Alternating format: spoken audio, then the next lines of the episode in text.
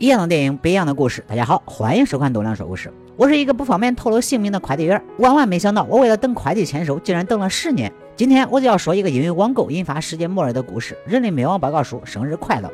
故事要从地球上的一个八号台球说起。小伟不小心弄坏了爸爸心爱的八号台球，怕爸爸责骂，他打算在事情败露之前，在网上订购一个。可是爸爸已经发现他的台球不见了，妈妈也发现他的银行卡不见了。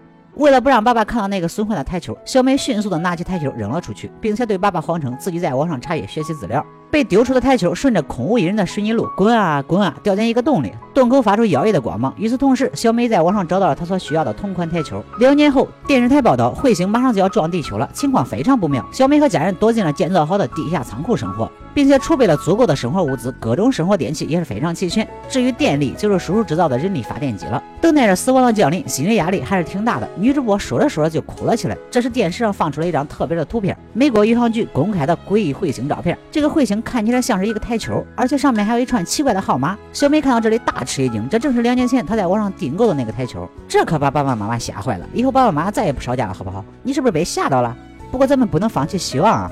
同时，叔叔想起了两年前回家路上看到的 UFO 情景。小美也说，台球上的那个号码就是自己注册的生日账号。那天她看到一个奇怪的网站，只需要十块钱就能买一个台球。点了一下那个黑色台球，画面开始跳动，就网购成功了。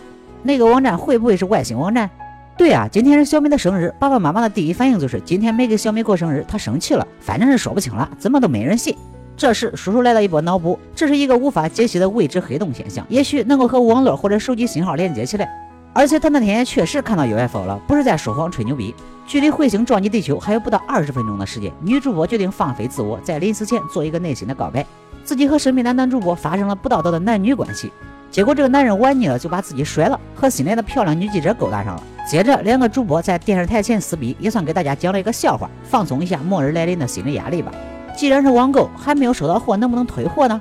爸爸妈妈去运动发电，小美和叔叔去电脑前退货。可是这外星文字车车圈圈的，实在看不懂。妈妈由于平时缺乏锻炼，现在电力有点供不上了，只能赌一把了，选个车吧。最终彗星还是撞向了地球，地面上所有建筑物都被摧毁。小美一家人在地底整整生活了十年，父母逐渐老去，小美也长大成人。这天发生了一场地震，地下仓库的门打开了，久违的光线照了进来。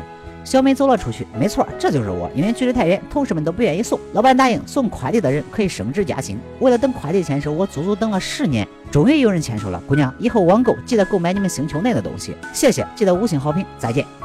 阳光再次降临地球，地上的积雪开始融化。巨大的八号球矗立在废墟上，一家人走出了地下仓库，也只能接受这个事实，并且开始寻找其他幸存者。这个故事让我想起了童真，一个天真的小女孩丢了一个台球，结果导致世界末日，这是荒谬的。正如我们看到小孩子犯大错，对小孩子的呵斥也是他们的末日啊！他们很单纯，而我们应该正确的引导他们，帮助他们改正错误，而不是冠冕堂皇的义正言辞的到最后一刻也坚守自己的岗位。好了，今天的故事就说到这里，喜欢我的朋友记得点赞、评论、关注一下，我们下期再见。